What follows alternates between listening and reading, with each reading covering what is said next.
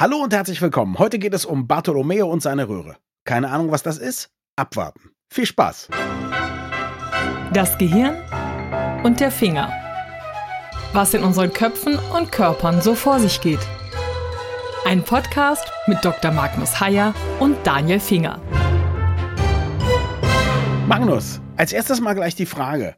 Hast du auch recherchiert, warum die eustachische Röhre eustachische Röhre heißt? Oder hast du es nicht getan und deswegen eben so verwirrt geguckt? Moment, die Beobachtung, also für alle diejenigen, die uns hören, und das sind ja quasi alle, ähm, ich habe gerade ja, tatsächlich sehr verwirrt geguckt, weil ich habe dann gedacht, mein Gott, er ist verwirrt und das gleich in der ersten Silbe. Das ist dann doch beunruhigend. Mhm. Ich weiß, warum die eustachische Röhre eustachische Röhre heißt. Ja. Ich vermute jetzt mal, dass der Vorname von Herrn Eustachi, einem mittelalterlichen Arzt, ja. um 1500 ja. oder so, Bartholomäus ist. Oder so. Aber das ist jetzt wirklich eine Vermutung. Also im Gegensatz zu dir, der Wissen hat, ja, kann ich nur googeln, aber das kann ich gut. Und es hat mich interessiert, wonach diese Röhre benannt ist, über die du mit mir sprechen wolltest. Und es ist tatsächlich Bartolomeo Eustachi oder latinisiert dann Bartholomäus Eustachius, geboren circa 1500 in San Severino Marche und gestorben auf dem Weg nach Rom. Tragisch, 1574. Da weiß man ziemlich genau, auch am 27. August. Interessanterweise, der Radiosender, wo ich bis heute eine Sendung habe, Radio 1 hat am 27. August allerdings 1997 seinen Betrieb aufgenommen also am Todestag von Bartholomäus Eustachius, wenn das keine Parallele ist. Er war päpstlicher Leibarzt und lehrte unter anderem an der Universität La Sapienza und hat viele Strukturen des menschlichen Körpers entdeckt. Eben auch ganz viel, was nach ihm benannt ist, wie die eustachische Röhre und die eustachische Klappe des rechten Herzvorhofs, aber auch die Nieren, den Uterus und als erster die Nebennieren. Also wirklich ein Gigant der Anatomie. Ja, und ich muss anerkennen, das alles ist mir neu. Und das ist schön, weil ich habe es nur aus der Wikipedia, aber ich habe es nachgelesen. Die Röhre kenne ich und all das andere kenne ich nicht, jedenfalls nicht unter seinem Namen. Ja, das Einzige, was man sagen muss, fairerweise, also Eustachi, ein Gigant der Anatomie.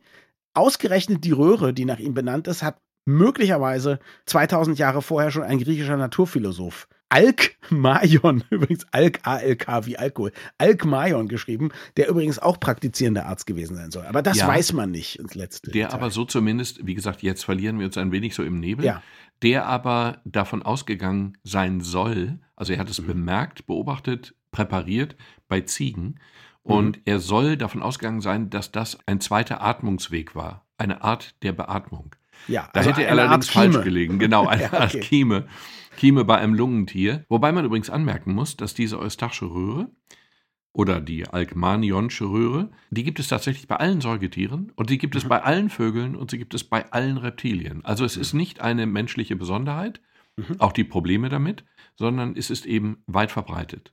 Es ist weit verbreitet und jetzt für alle die, die vielleicht davon noch nie was gehört haben, man nennt sie auch Ohrtrompete. Das heißt, es sagt schon ein bisschen was darüber aus, wo sie liegt. Und sie verbindet, wenn ich das richtig sehe, Sowas wie Ohr und Nase, kann man das so sagen? Darf ich den Begriff Orthompete aufgreifen? Weil ja, bitte. Den habe ich heute von meinem Schwager gehört, der Musiker ist. Der spielt die Ohrtrompete, oder? Moment, und ich kannte den Begriff Ohrtrompete nicht. Und als er es erwähnte, fiel mir eine Episode ein. Ich hatte einen, mhm. als Kind hatte ich einen Angstraum. Dieser Angstraum war die HNO-Praxis von Herrn Dr. Röchter. Und da musstest du als Kind häufiger hin, weil eben häufiger Mittelohrentzündungen bei Kindern ah, auftreten. Ja, okay. Ja. So, und dann gab es zweimal den Effekt. Einmal gab es den Effekt, dass der so ein grausames Folterinstrument hatte. Das war so ein ganz kleines Blasinstrument. Das sah eigentlich nur aus wie so ein leicht verdickter, ich weiß nicht, wie man es beschreiben soll, so ein Schlauchende jedenfalls mit einem Metallkopf. Mhm. Und dann hielt er das an die Nase und dann musste ich Kuckuck sagen. Und immer wenn man Kuckuck sagte, also wenn dann sozusagen die Eustachische Röhre möglicherweise offen war, dann blies er da rein und das tat einfach furchtbar weh. Mhm. Und insofern hatte ich Angst vor dem Wort Kuckuck. Ist auch gemein. Ja, das war auch gemein. Ich meine, wir waren darauf vorbereitet, es war trotzdem fies. Und dann habe ich ihn einmal beeindruckt. Ich hatte ein ganz kleines Loch im Trommelfell. Mhm. Und dann war ich bei ihm und dann hat er gesagt, nein, nein, Sie haben kein Loch oder du hast kein Loch im Trommelfell. Und dann habe ich gesagt, doch, ich zeig's Ihnen mal. Und dann habe ich einen Valsalva-Versuch gemacht. Das heißt, du drückst die Nase zu und dann drückst du quasi gegen die Nase. Du erzeugst ja. also im Rachenraum einen gewissen Druck. Und der geht dann in Richtung Ohr. Mhm. Und wenn dann das Trommelfell ein kleines Loch hat, kannst du einen richtigen Piepston erzeugen. Krass. Es war ein richtiges Piepsen, das war im ganzen Raum zu hören. Die Mitarbeiterin von ihm lachte sich tot und er guckte verblüfft und meinte, oh, Sie haben ja doch ein kleines Loch im Trommelfell. Das ist dann quasi die Ohrtrompete. Das heißt, ich konnte die Ohrtrompete spielen. Ist diese Röhre das, was zuständig ist für den berühmten Druckausgleich, den man braucht, wenn man in große Höhen fliegt oder in große Tiefen taucht? Genau. Wir haben den Gehörgang, dann haben wir das Trommelfell und hinter dem Trommelfell ist das Mittelohr. In dem Mittelohr sind die Gehörknöchelchen. Und dieses Mittelohr ist ja im Prinzip ein versiegelter, luftgefüllter Raum. Und dann gibt es zwei Probleme. Erstmal, wenn das gar nicht belüftet ist, ist das Risiko relativ groß, dass sich dort Entzündungen bilden, dass da irgendwie Bakterien hinkommen und dass die dann sich dort ausbreiten können, wie auch immer. Und das Zweite ist eben, dass du dort einen gewissen Druck hast. Und wenn der Außendruck sich ändert und der Innendruck gleich bleibt, dann spannt es das Trommelfell. Wenn du mit dem Flugzeug auf 10.000 Meter Höhe fliegst und einen Druck hast, der zweieinhalbtausend Meter entspricht, das ist ungefähr, glaube ich, der Standard, mhm. dann hast du ja einen sehr niedrigen Druck in der Kabine, aber du hättest im Mittelohr immer noch den Normaldruck. Mhm. Dann drückt das natürlich von innen gegen das Trommelfell und das Trommelfell tut einfach weh. Wenn du tauchst und der Außendruck höher wird, dann drückt sich das Trommelfell wiederum rein und dann tut es auch weh. Und jetzt gibt es viele Leute, die eben das machen, was du gemacht hast, um deine Ohrtrompete zu blasen und zu zeigen, dass du ein kleines Loch hast, nämlich irgendwie einfach die Nase zu halten und zu drücken, bis es dann irgendwie im Innern hat man dann so das Gefühl, es knackt und dann gibt es einen Druckausgleich und dann gibt es sehr glückliche Menschen wie ich, die einfach nur, ja, wie soll ich es beschreiben? Es fühlt sich so ein bisschen an, als würde ich den Unterkiefer auskoppeln. Also ich, ich schaffe ein bisschen mehr Platz und dann habe ich eine bestimmte Art, die fast ist wie Schlucken, aber nicht wie Schlucken und dann knackt es in meinen Ohren und ich habe einen Druckausgleich geschafft. Ist super auch zum Beispiel zum Tauchen ohne Flasche, wenn man so schnorchelt und man sieht da unten in sieben Meter Tiefe oder so eine Muschel glitzern. Man hat ja nicht unbegrenzt Atem und dann kann ich da eben mit kräftigen Schwimmstößen runterschwimmen und kann en passant, wenn ich nicht Schnupfen habe, den Druckausgleich machen, ohne einen meine Nase zu fassen. Großartig. Kann ich auch. Sieht ein bisschen doof aus, wenn man das macht, wenn jemand zuschaut. Kommt also man, drauf an, ne? ja, nee, sieht ein bisschen aber, doof aus Aber, ja, aber das ist genau der Punkt. Der mhm. Punkt ist, dass diese sogenannte Eustachische Röhre oder Ohrtrompete oder wie auch immer eine Verbindung darstellt zwischen dem Mittelohr, also der Paukenhöhle, dem Mittelohr, Synonym, und mhm. eben dem Rachen, dem Nasenrachenraum. Und sie schafft eben genau diesen Druckausgleich und diese Belüftung. Das Problem dabei ist, diese Röhre ist circa dreieinhalb, vier Zentimeter lang, bei Kindern mhm. entsprechend kürzer. Mhm. Und die ist sehr dünn und sie kann eben verkleben. Sie kann bei Erkältung verkleben, sie kann bei Infektionen verkleben, sie kann auch einfach so verkleben, sodass du sie nicht mehr aufkriegst. Und dann ist die Verbindung nicht mehr da und dann tun die Ohren weh und entzünden sich sehr leicht. Das ist aber jetzt dann ein permanenter Zustand oder ist das, wenn man eben eine unglückliche Erkältung hat oder wann passiert das Verkleben? Das passiert, wenn man eine Erkältung hat, wenn man eine Grippe hat, wenn man irgendwie eine Entzündung im Nasenrachenraum hat. Dann passiert das. Und es passiert, wie gesagt, um nochmal aufs Flugzeug zurückzukommen, du kannst und ich auch durch diese Kiefer, das ist übrigens ziemlich gut beschrieben eigentlich. Wir bewegen den Kiefer so nach schräg vorne unten. Ist, äh, und korrekt. dadurch mache ich auch, ja. Und dann, und dann noch so ein bisschen Druck erzeugen im Innern, im Nasenrachenraum. Und dann dieses etwas, was nicht ganz ist wie Schlucken, ne? So muss man es ja genau, sagen. Genau, so, ja. so, so knapp daneben. Präziser können wir es nicht beschreiben, aber es funktioniert. Und wenn das nicht funktioniert, dann macht man eben Hilfsmittel. Deswegen werden eben im Flugzeug, vor allem bei der Landung, dann auch, werden dann Kaugummis verteilt oder Bonbons verteilt, damit die Leute eben schlucken und diese Bewegungen kauen, schlucken, lutschen und diese Bewegungen automatisch machen. Weißt du, dass dieser Druckausgleich, den wir quasi so machen können, indem wir einfach innerlich irgendwelche Prozesse anstoßen, weißt du, dass das wahnsinnig selten ist? Mir hat mal ein wirklich guter Apnoe-Taucher, den ich interviewt habe, gesagt, das kann nur ungefähr jeder Zehnte. Und ich finde es erstaunlich, nicht nur, dass wir das beide können, sondern dass ausgerechnet wir beide das können, wo wir uns heute darüber unterhalten. Auch dieses ist mir neu, muss Aha. ich ausdrücklich sagen. Ist mir völlig neu. Ich habe gedacht, das kann jeder. Ich nehme zur Kenntnis, dass dem nicht so ist. Aber, Absolut nicht, ja. aber es ist, genau. es ist sehr praktisch, aber ehrlich gesagt, also für die Leute, die es nicht können, so tragisch ist es jetzt auch nicht. Man kann es machen, indem man die Nase zuhält. Der Effekt ist der gleiche. Es ist allerdings weniger elegant, wenn ich das nochmal betonen darf. Äh, und man kann dabei nicht mit zwei Händen kräftig nach unten schwimmen, wenn man taucht, nicht? Also das hat schon. Vorteile. Genau. Es hat riesige Vorteile und man kann auch andere Dinge nicht mit zwei Händen tun. Also es ist von Vorteil. Jetzt finde ich bemerkenswert, dass du das immer noch kannst, obwohl du ein Loch im Trommelfell hattest, weil das so klein war, dass dieses Trommelfell wieder gut zugeheilt ist, ohne größere Narben oder wie ist das? Tut es ganz schnell. Ist völlig okay. unproblematisch. Mhm. Also wenn du das Trommelfell richtig kaputt machst, dann äh, muss ja. es unter Umständen geschient werden, da muss dann eine Folie drauf gemacht werden. Mhm. Aber beim Ohrenarzt eine Folie, wobei ich hatte mal noch eine Anekdote, tut mir leid, aber in diesem Fall fallen sie mir quasi vor die Füße. Aber das ist doch auch ein bisschen der Grund, warum die Leute uns hören, Magnus. Du meinst nicht trotzdem, sondern deswegen. Ja, ich denke schon. Ja. Ich hatte mal, das hatte ich glaube ich erwähnt, ich hatte mal mir selber ein Loch ins Trommelfell gemacht. Darüber sprachen wir. Der Witz war, Erzähl's trotzdem nochmal. ich habe es aber nicht in, wie soll ich sagen, selbstzerstörerische Absicht gemacht, sondern indem ich ein Ginkgo-Bäumchen Ja. von A nach B getragen habe. Der Effekt war nur der, ich hatte ein Loch im Trommelfell, ich ging zu dem HNO-Arzt, der in meinem Haus praktiziert. Im Grunde musste das Trommelfell schienen. Also du musst es abdichten und du musst es schienen, damit es an dieser Schiene entlang wachsen kann, wieder zuwachsen kann. Mhm. So wie du einen Knochenbruch ja auch im Grunde nur schienst und der Knochen heilt sich dann selber. Das kann man machen mit sündhaft teuren Spezialfolien, die man dann eben auf das Trommelfell legt. Mhm. Und er hatte eine andere Technik und das war, er war starker Raucher und er hatte Zigarettenpapier und dies hat er mit einem Locher gelocht, sodass du runde Zigarettenpapierstanze hattest. Also Mhm. wie bei einem Locher. Konfetti halt, mehr oder weniger. Konfetti, genau. Du hattest Konfetti aus Zigarettenpapier. Das ist, ich weiß nicht, einen halben Zentimeter im Durchmesser oder so. Und das zog er dann aus einer metallenen Fisherman's Friend Dose Mhm. und legte es mir auf das Trommelfell. Und ich habe wirklich gedacht, ich bin im völlig falschen Film. Allerdings hat dann ein Kollege von ihm, den ich sicherheitshalber dann auch noch aufgesucht habe, bestätigt, dass man das genauso machen kann, weil dieses Zigarettenpapier eben Feuchtigkeit sehr gut aushält Mhm. und lange genug aushält, damit das Trommelfell an der Stelle entlang wieder zuwachsen kann. Was dann auch passiert ist. Das heißt, das ist ein Provisorium, was die Stelle verdeckt, die dann zuwächst, während man. Genau, genau. Aha. Was dann aber und, dann, und dann holt man das wieder raus? Oder wie Nö, ist das fällt dann? automatisch raus. Also das ist dann einfach weg. Das ist kein Problem. Okay. Das Trommelfell wächst tatsächlich zu und auch relativ schnell. Insofern ist dieses kein Problem. Man sollte trotzdem kein Loch im Trommelfell haben, also jedenfalls nicht ohne einen HNO-Arzt zu konsultieren. Aber grundsätzlich ist es kein wahnsinnig großes Problem. Wahnsinn. Das ist ja sehr, sehr, sehr spannend. Ich kann also heute die Ohrtrompete nicht mehr spielen, was ich nicht bedauere. Das wollte ich gerade sagen. Warst du mal tauchen? Ist das alles ohne Probleme möglich? Ohne Probleme. Ja, ja, ich war mal tauchen. Ich war auch mal tauchen mit Pressluft oder mit, Mhm. weiß ich gar nicht, also jedenfalls mit Flaschen. Mhm. Und das war kein Problem. Und es war toll. Schön. Also, ich habe zwar mal einen äh, Tauchkurs gemacht, aber ich bin nur so weit gekommen, das im Schwimmbecken zu lernen. Mhm. Das war von der Uni angeboten. Ich wusste von vornherein schon, ich werde nicht die Theorie schaffen, weder zu lernen noch zu den Stunden zu gehen. Aber ich wollte einfach das Erlebnis haben, mit Flasche zu tauchen. Und habe es gemacht und selbst nur im Schwimmbad hat mir das viel Spaß gemacht. Und seitdem denke ich, ich müsste das mal richtig machen. Ich glaube, du müsstest das mal richtig machen. Es ist einfach das Gefühl, was du auch im Schwimmbad hattest, in der freien Natur natürlich noch schöner ist, ist einfach, du schwebst. Das ist natürlich traumhaft. Ja. Du hast dann eben genau das richtige Gewicht eingestellt. Du schwebst und das Zweite ist einfach, du akzeptierst irgendwann, dass du unter Wasser an Luft holen kannst. Mhm. Das ist einfach schön. Du atmest einfach weiter. ich werde dich in Zukunft einfach Jacques Cousteau nennen.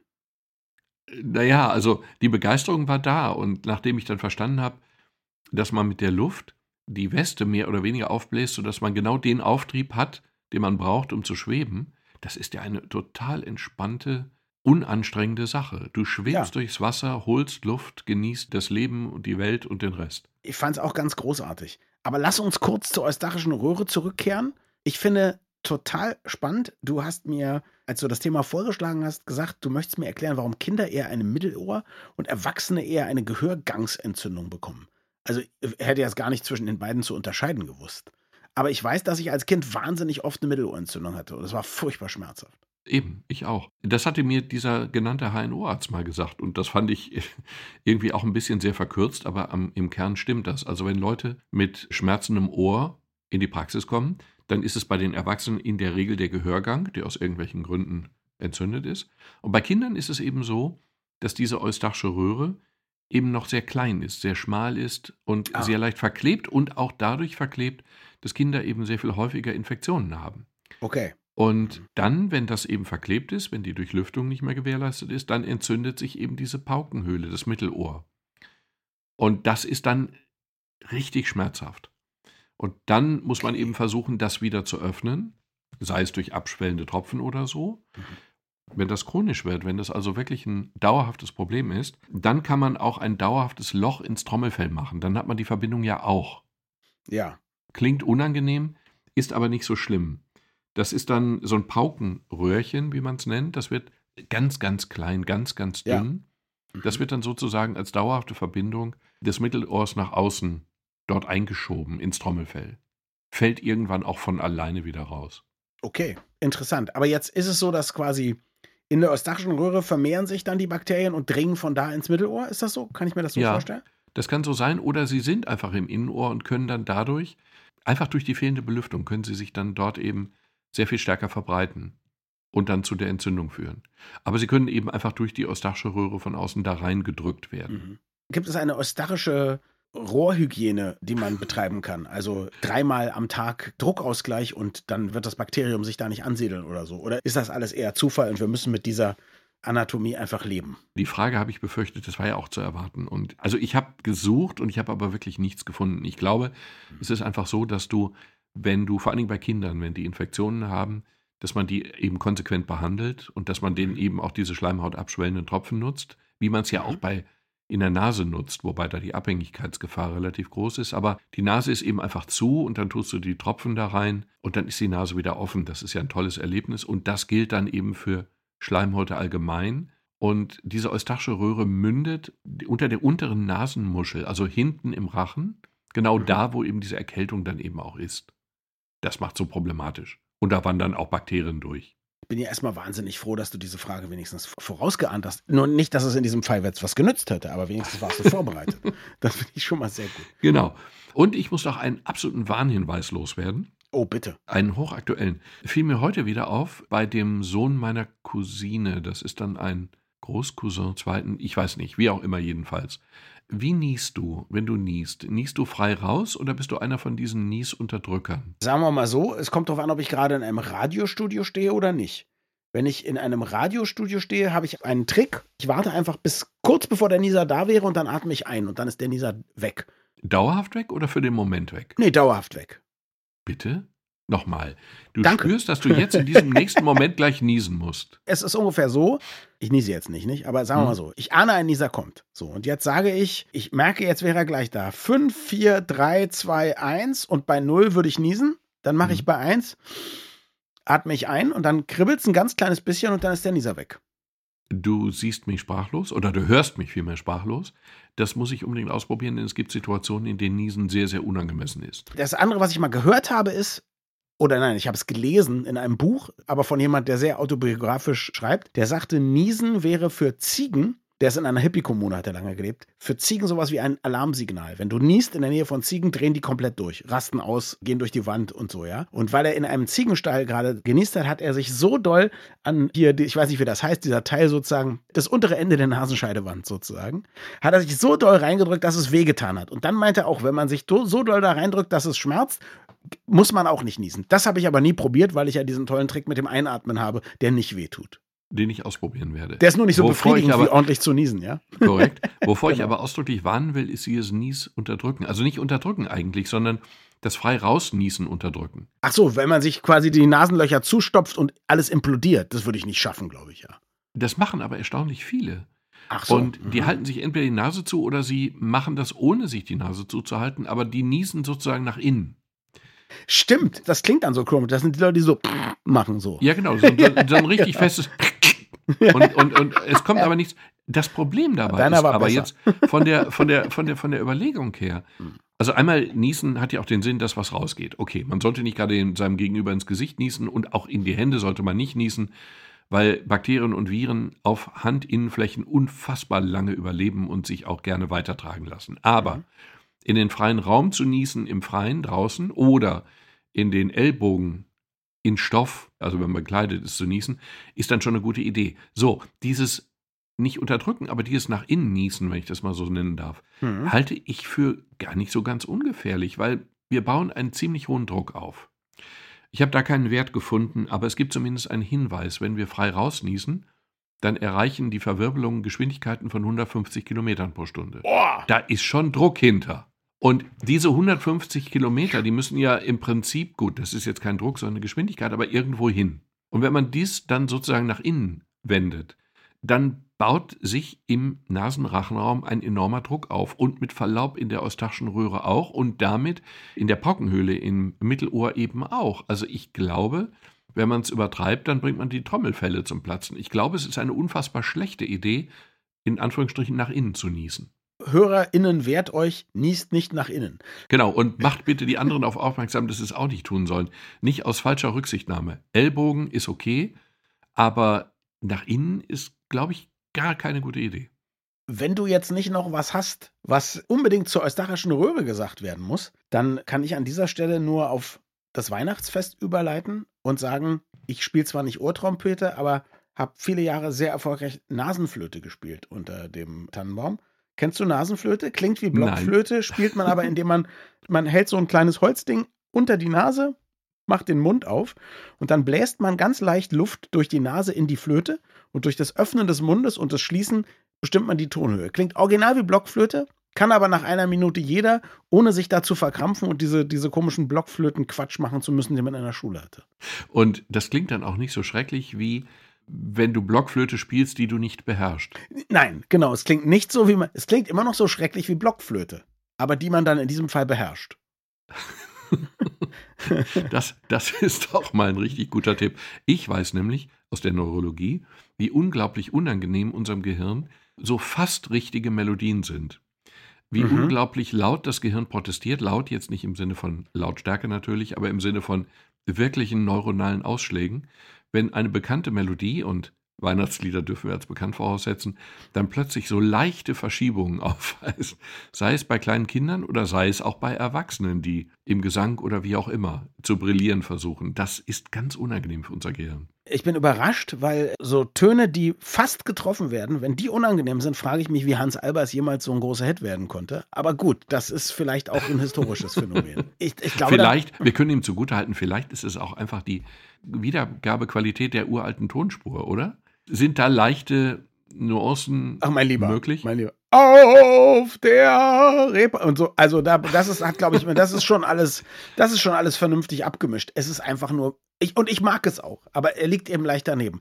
Du, es ist weitere Forschung nötig, auch in der Neurologie, auch um zu wissen, warum Hans Albers dann eben doch angenehm klingt. Das stimmt. Das ist neurologisch nach dem heutigen Wissensstand nicht zu erklären bleibt uns erstmal zu sagen, frohe Weihnachten. Und bevor wir die Jahreszahl wechseln, hören wir uns natürlich nochmal.